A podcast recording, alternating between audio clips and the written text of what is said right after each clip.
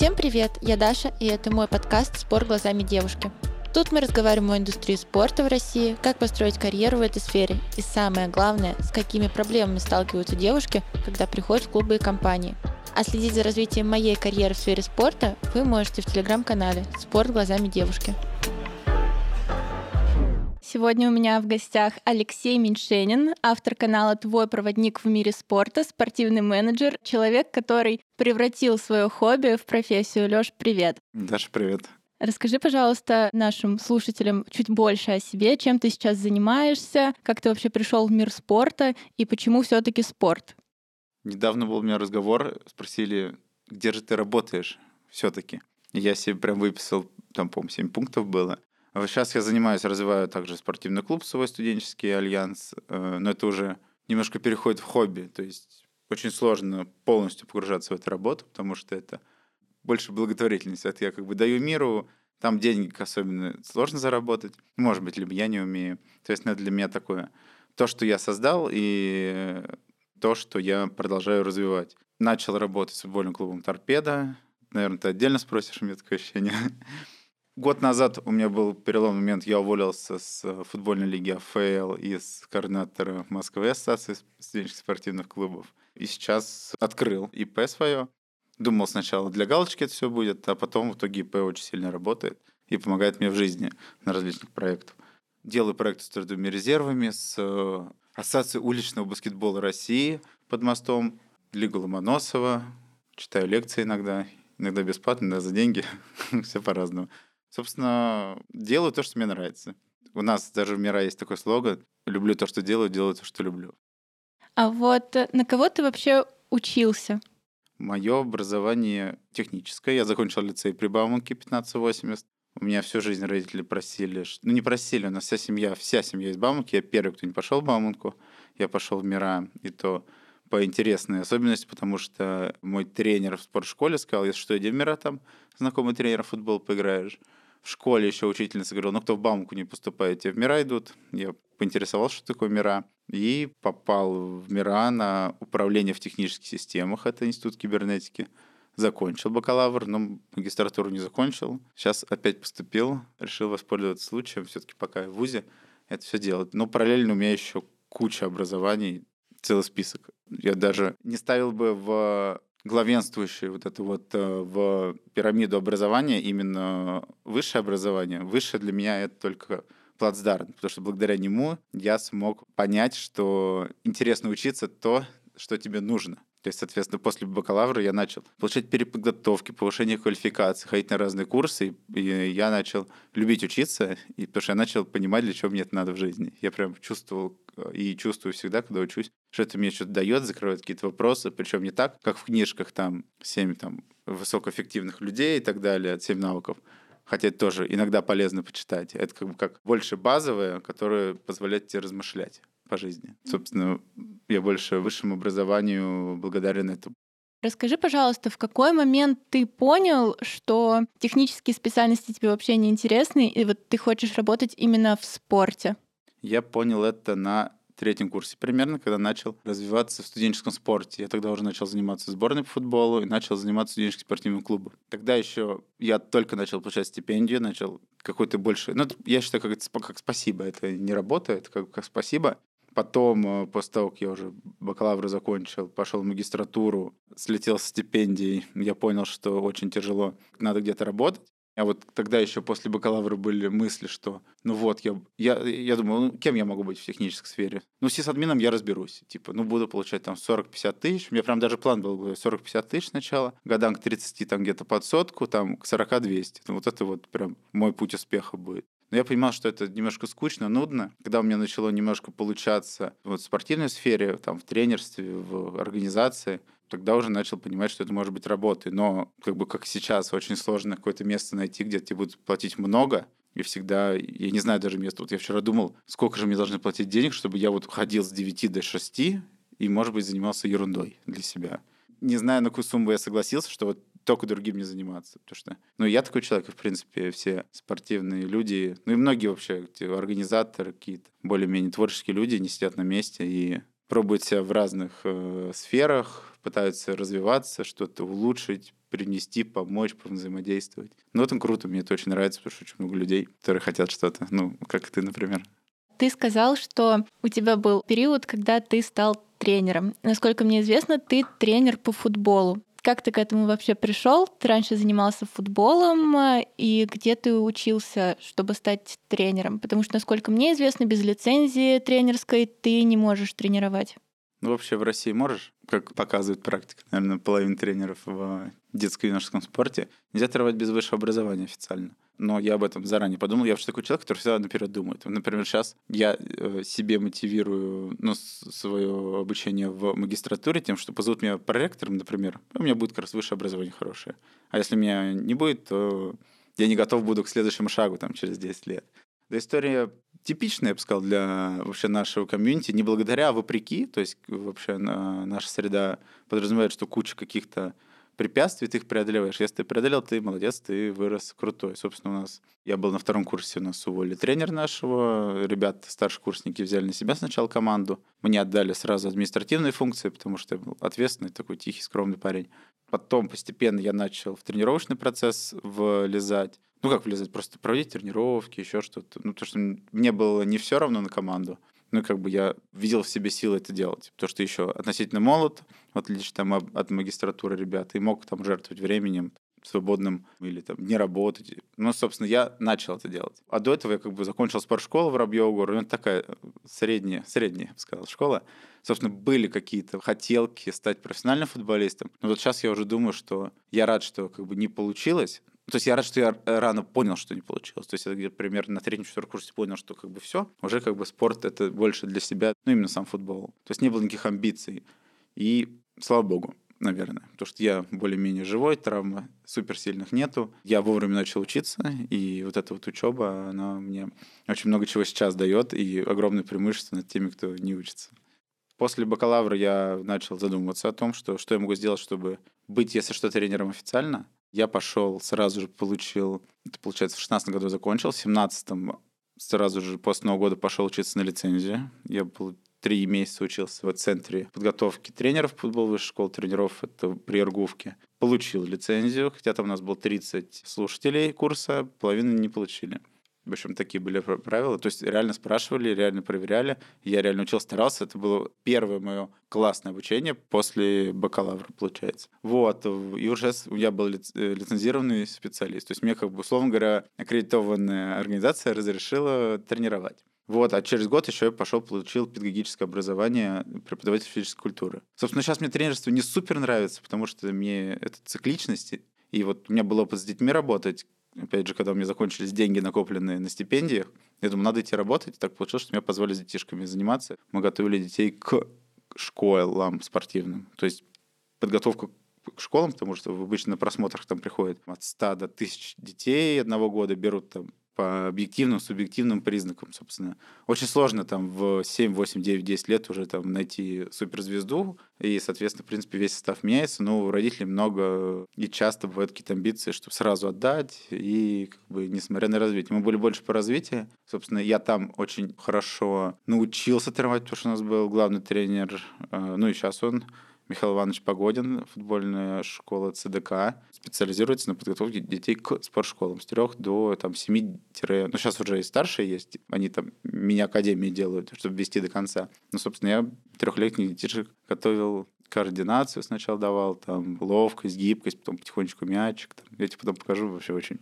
Э, недавно пересматривал, я тут обновлял резюме на днях свое. Опять же, тоже на всякий случай под тренера, причем за рубеж. Я прям находил эти кадры, вспоминал, так мило, прикольно.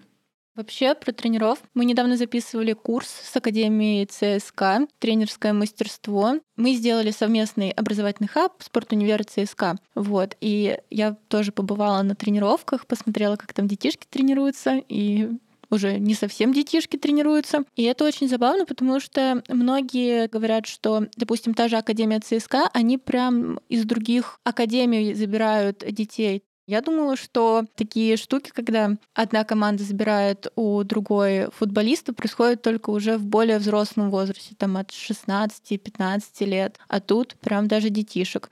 Ну, всегда забирают. Самое главное, это забирают в 14 лет, когда разрешено в интернаты брать. То есть там вообще весь состав может поменяться. Такова жизнь, такова реальности. Ну, а с другой стороны, вот пример там Хвичик, Хворецкеле, которого не взяли из Лока, уже убрали, потому что не нужен там. Дальше и в итоге Рубин его подтянула, сейчас вот лучший, там, наверное, игрок СНГ в Наполе играет. С Мирончуками же то же самое. Они учились же в Академии Спартака, их выгнали, они перешли в Локомотив.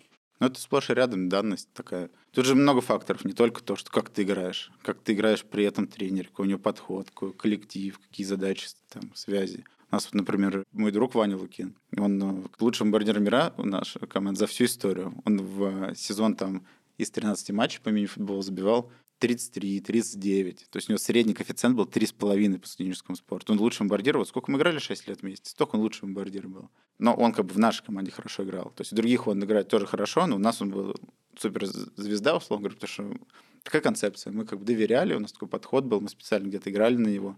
Ну, причем вот удивительно, ну, это как бы я бы не сказал, что удивительно, это как бы особенность нашего спорта, да, что в ту же самую студенческую сборную России или Москвы или куда-то, ну, ни разу не звали, хотя лучший бомбардир лучшего чемпионата в России среди студентов.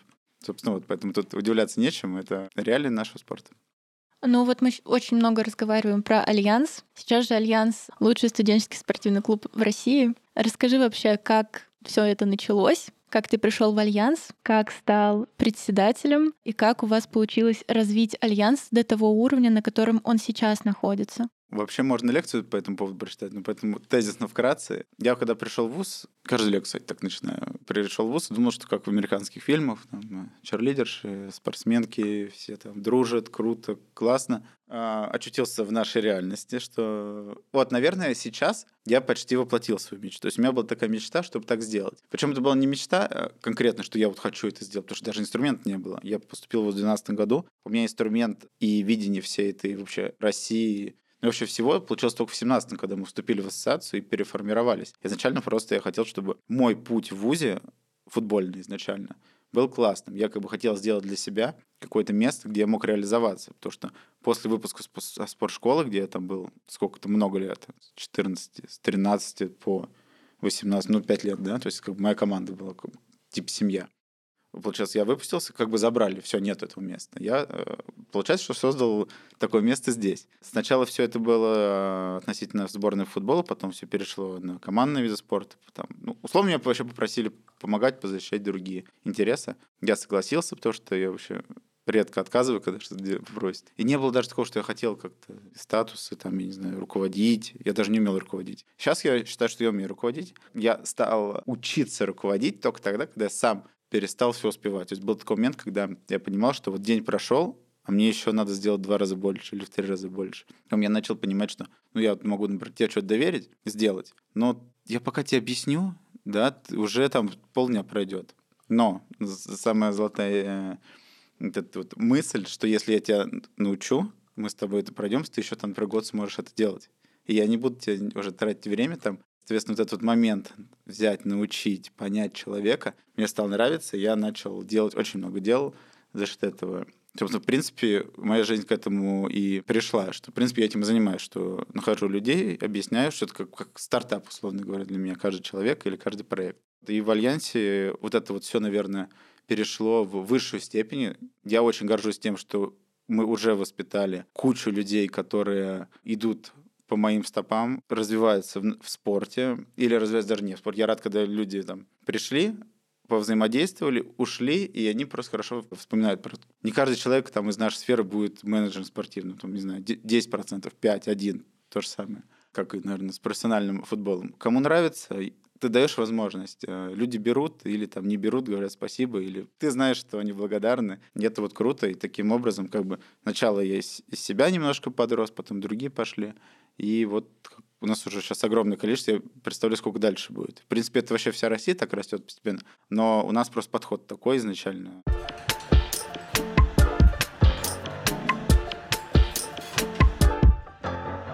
После Альянса или во время Альянса ты стал координатором ССК России по Москве. Даже я еще достала этот период.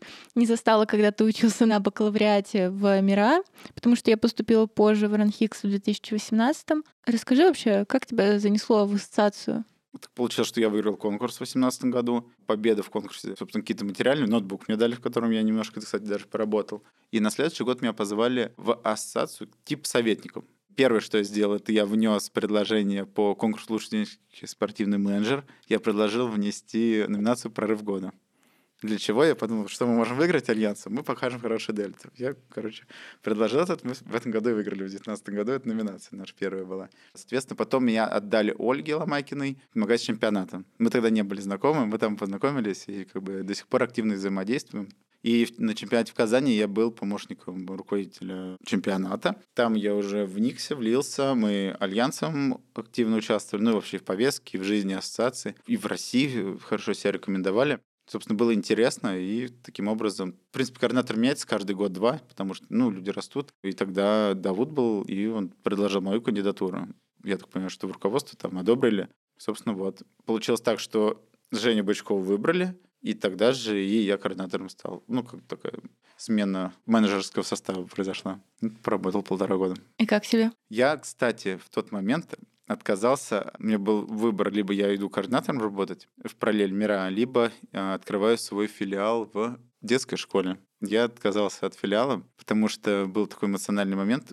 Детей, короче, всех забрали для того, чтобы я там открывал. И для меня это очень эмоционально ударило, потому что я их три года вел, и я вообще был первый человек, которому разрешили вообще это сделать. Как бы даже мысль допустили, потому что очень закрытая школа, и ну, это проблема масштабирования бизнеса была у руководителя мне доверили, но я... Я тогда, наверное, не вывез эмоционально, потому что я еще именно в финансовом бизнесе вот это вот не супер шарил. Знал только вот как какие-то процессы выстраивать, тогда уже умел. Но потом я понял, что слава богу, потому что потом начался как раз ковидный год, и все это бы откатилось назад, и как бы как судьба увела меня от этого. Ну, что не делать, то к лучшему. Школу успею открыть. Ну да, еще вся жизнь впереди. Не, ну понравилось работать, конечно. Опыт хороший, на федеральном, в принципе, было много взаимодействий, так сказать, с органами власти, с различными просто людьми, с различными, там, от мала до велика. Ну, теперь понятно, как с ними общаться со всеми.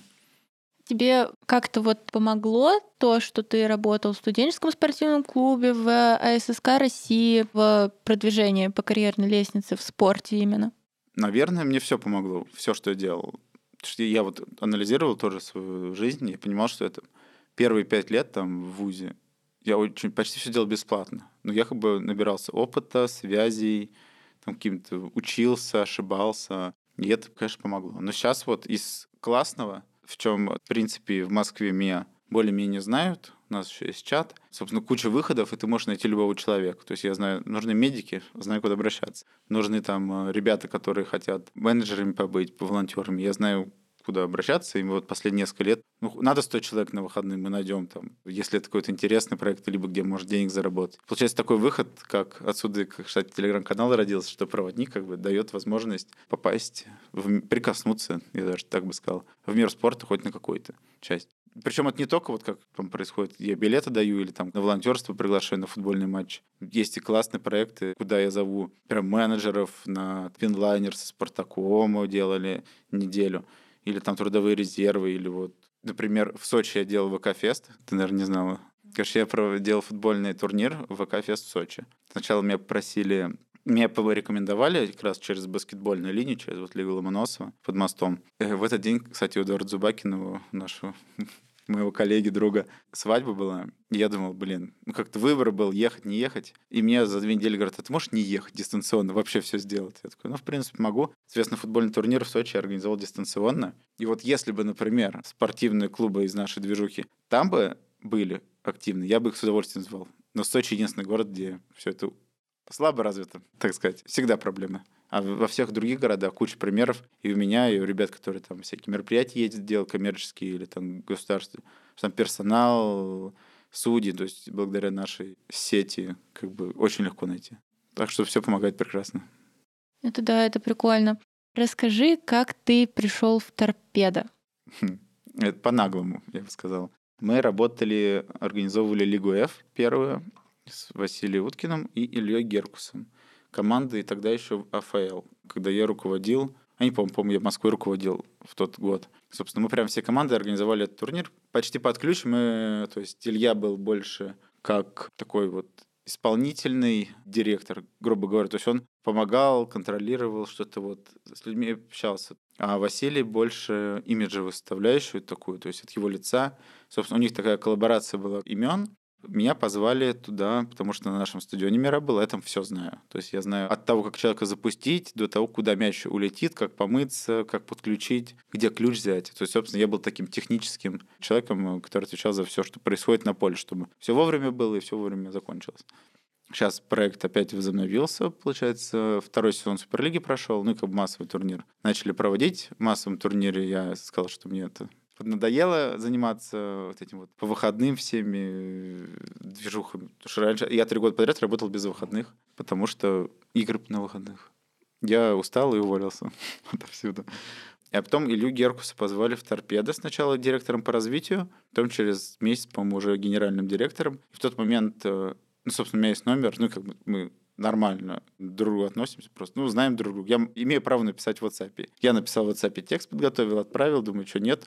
Он сказал, отлично, давай встретимся. Мы встретились, я предложил идею, концепцию развития бренда через студентов и идею того, что у нас куча народу, мы можем помогать на матчах, можем матч-дэй помогать делать, как вот Барсы с «Зенитом» делали. У меня оттуда как раз была идея. Я предложил, начали делать, начали с двух человек просто на СМИ давал, сейчас уже там под 30 человек каждый матч домашний. И еще с там, менеджером, ответственным за это направление, прорабатываем уже концепцию стратегическую по привлечению, как бы, как торпеда, как э, такое вот объединение спортивного комьюнити студенческого. Ну, вообще, как, как будущих болельщиков. Ну, как бы не на день, не на месяц, там, многолетние. Ну, как так, в задумках.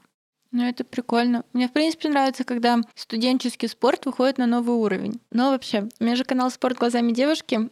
Как ты думаешь, девушкам вообще место в спортивной сфере, в сфере футбола? У меня вот была мечта на втором курсе. У меня две специальности. Первая — это реклама и связь с общественностью, а вторая — спорт, анализ, продвижение, управление. И я вот э, всегда мечтала попасть в какой-нибудь э, футбольный клуб поработать, но не в какой-нибудь, на самом деле, в определенный. Но один раз у меня был очень классный случай, когда я пришла на собеседование. И то я на собеседовании это очень прям прорывалась. Эм, как бы по знакомству я написала человеку, что вот я отправила резюме, можно как-нибудь там меня пропихнуть дальше. И мне помогли, посмотрели мое резюме, меня позвали на собеседование, и там мне сказали такую фразу, ну, в принципе, вы тут потому, что меня попросили, но вы же понимаете, что девушкам не место в футболе. Я так расстроилась на этой всей теме. И вот у меня вопрос к тебе. Как ты думаешь, вообще, девушкам место в футболе? Ну, мне кажется, как тебе ответили, это слишком стереотипное мышление у людей. Мне кажется, они немножко ограничены и замкнуты. Я вообще делю весь спорт на спортивную часть и на управленческую менеджерскую. Соответственно, спортивную часть и то, мне кажется, это все равно должно быть все каким-то единым целым. У нас в России это прям забор между этими частями.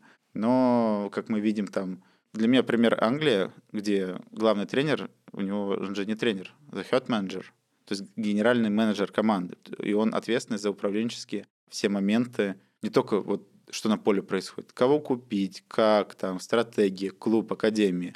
И он сам тренировки-то особо не проводит. То есть он приходит, у него есть тренер, они там обсуждают и делают что-то. Ну и дальше уже есть настройки в виде различных людей. Отсюда идет вот это вот стереотипное мышление, что ты, я футболист, и должны работать футболисты. Хотя, например, там, опять же, пример Англии, в Манчестер-Сити аналитический штаб, там, по-моему, шахматист, какой-то айтишник мужик, то есть там люди вообще не из футбола, которые больше, они умные, они понимают, как процессы выстраивать. У нас все это тренинг, игроки, игроки, друзья игроков. Собственно, вот, ты, наверное, с этим случаем столкнулся. Третий пример из Англии, это, не помню, как зовут, руководитель Челси, которая была девушка, которая выстроила процесс, академию и отличный пример именно менеджмента подхода. Мне вообще проще с девушками работать. Я всегда, когда сам выбираю команды и как бы вот эти вот подстройки ниже, ну, у меня много девушек всегда в проектах, потому что они более исполнительные, где-то с ними проще понять, договориться, Соответственно, возможно, именно в каких-то спортивных процессах, именно конкретно вот там как правильно плыть мяч, еще что-то, может быть, девушка не лучший вариант при выборе, но в целом в административных, в руководствующих, еще в чем-то, где вот э, не, особо не пересекается сам спорт как игра, то никаких проблем лично для меня нет. Ну, в российском спорте, наверное, есть, но в целом Ну, много примеров хороших есть. Ты очень прямой вопрос задала. Прямой вопрос, станет ли там девушка тренером футбольной команды, я думаю, скорее всего, нет в России и очень большое время. В Европе теоретически, возможно, да, но тоже это возможно там как-то не воспримут. Но именно за какую-то административную должность, да. Вот даже если посмотреть, куча вообще там футбольный клуб, например, это же ну, условно как школа работает, как вуз. То есть там есть департамент, какие-то направления, и то, я думаю, процентов 30 персонала точно девушки. По крайней мере, юристы, бухгалтера, какие-то там помощницы и так далее. Много девушек, но они все больше исполнители, а не руководители. Как будто вот руководителем в спорте девушку не очень берут. Да и не то, что в спорте, во многих компаниях в России очень не очень к этому относятся. Слушай, но вопрос, мне кажется, это именно пути. То есть, условно говоря, в футболе, если посмотреть, сколько людей заходит в футбол, там, наверное, процентов 10 из них девушки, да, Соответственно, выборка из тех, кто там интересуется футболом и доходят, наверное, в большей степени тоже мужская. То есть на восьмерых мужчин потенциальных вообще две девушки. Соответственно, и частота попадания в высшие топ кадровые там советы тоже не очень большая. Я думаю, так. Мне кажется, я не проводил э, анализ, статистику и что-то подобное, но в целом в спорте много девушек, потому что на каждом обучении половину точно девушки на каждом обучении, и они получают больше. Может быть, им сложнее, потому что вопрос связи в нашем спорте стоит как бы на ну, вообще не в спорте, вообще в нашей жизни стоит на высоком месте, возможно, из-за этого. Но все равно, я думаю, что если ты профессионал в каком-то среде, и ты на голову лучше кого-то, основной массы, то не в этом, то в другом месте можно найти себе применение, даже нужно. Как ты думаешь, через какой период времени сексизм в российском спорте пропадет? Я думаю, Никогда. Объясню почему. Потому что, ну, во-первых, это у нас врожденное, то есть, что у каждого свои там пути, ну, как в детстве говорят, там, иди ты борщ готовь, я пошел денег зарабатывать, да.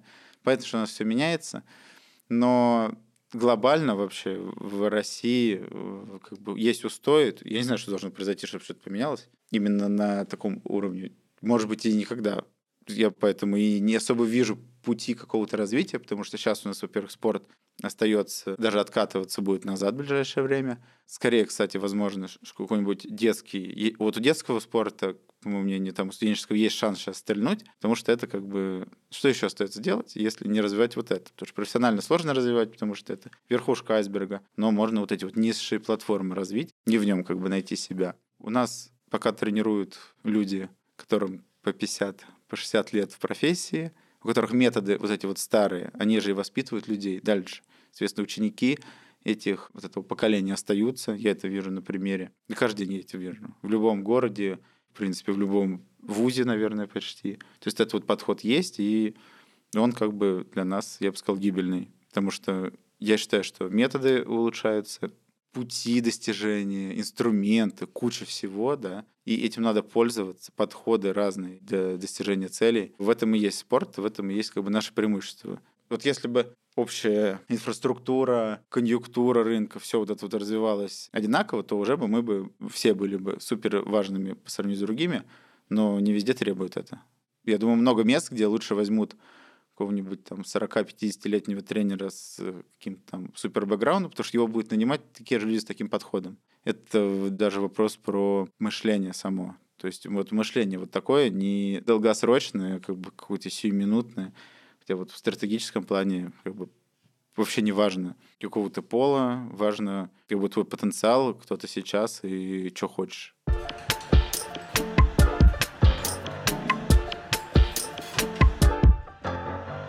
Какие у тебя вообще сейчас планы на будущее? Если относительно меня, честно, хочется немножко выдохнуть, передохнуть. У меня вообще в планах было уехать где-то на месяц куда-нибудь в путешествие.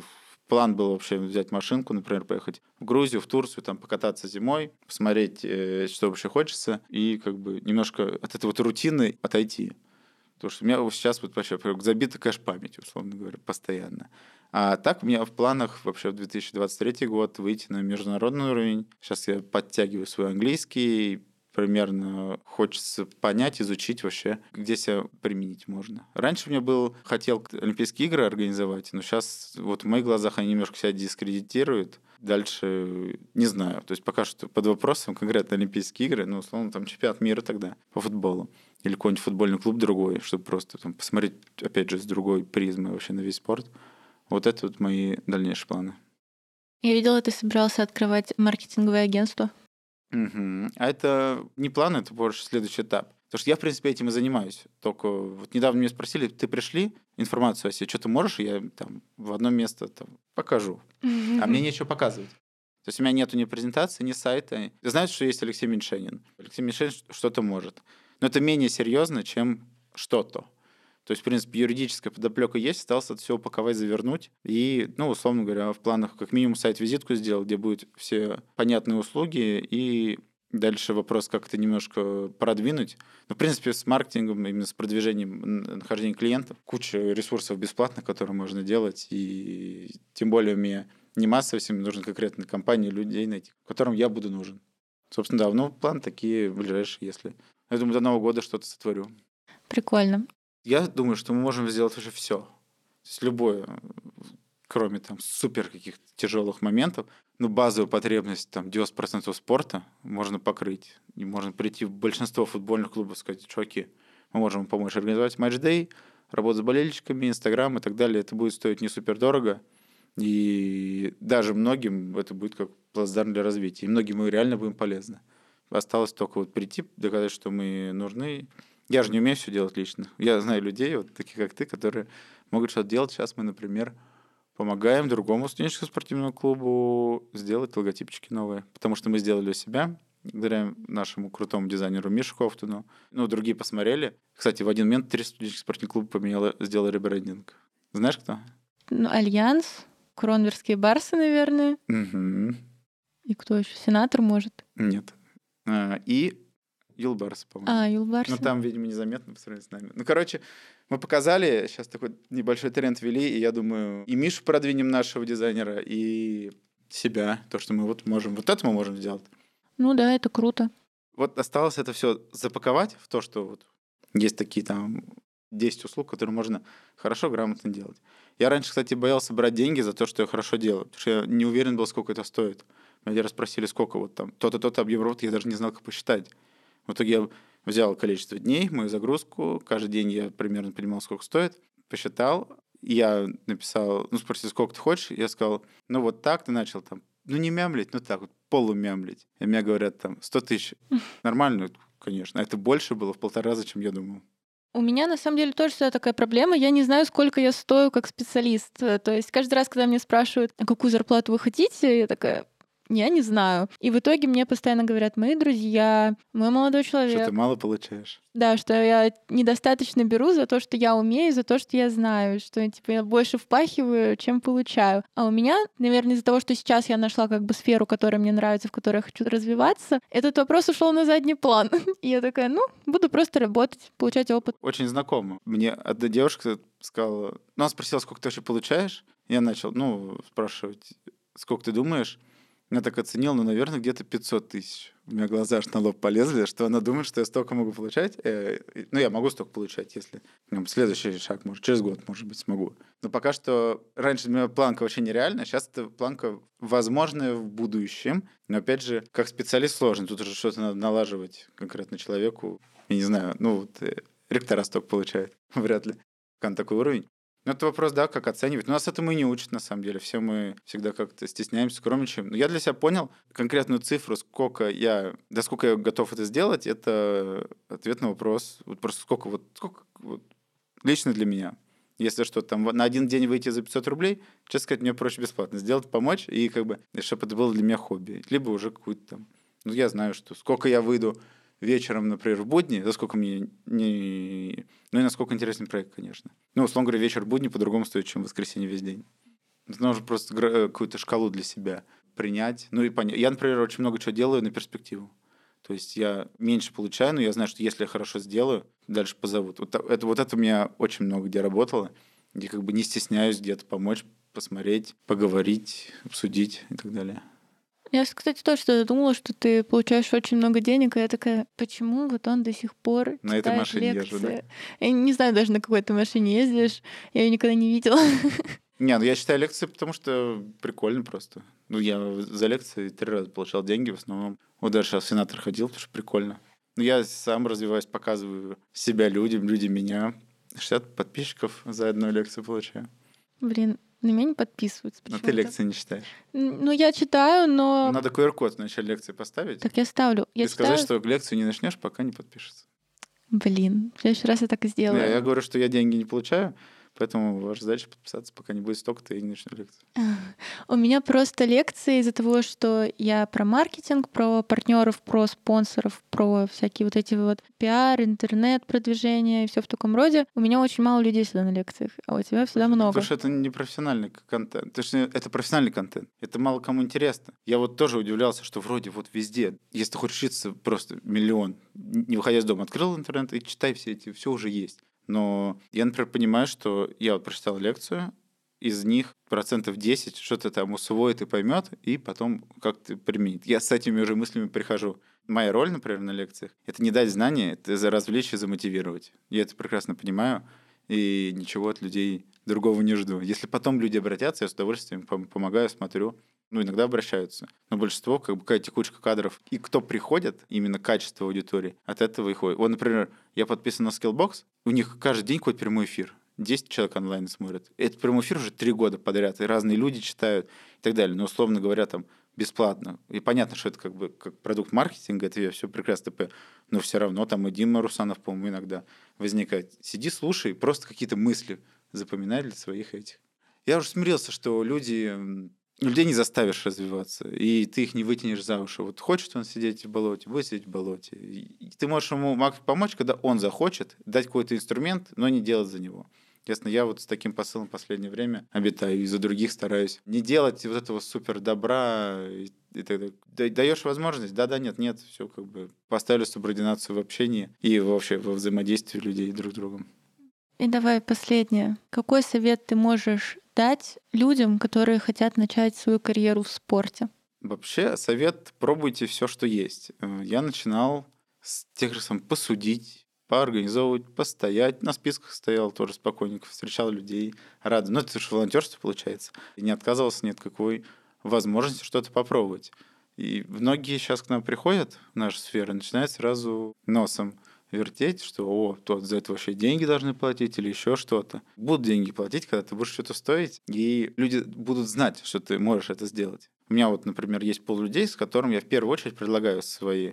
Если у меня есть какой-то проект, я зову их, потому что я знаю, что четко все будет, я знаю, что от них ожидать, что они могут, что не справиться. А когда зову кого-то извне, я, например, не очень сильно могу доверять. Но и мои ребята, и вот из сенатора часть ребят как раз есть, которых я с удовольствием зову. И именно они доказали вот этим объемом того, что они прошли, объемом своего опыта. Мой совет — нарабатывайте объем вот этого опыта. И тогда, когда вы преодолеете какую-то критическую массу этого, то уже попрет.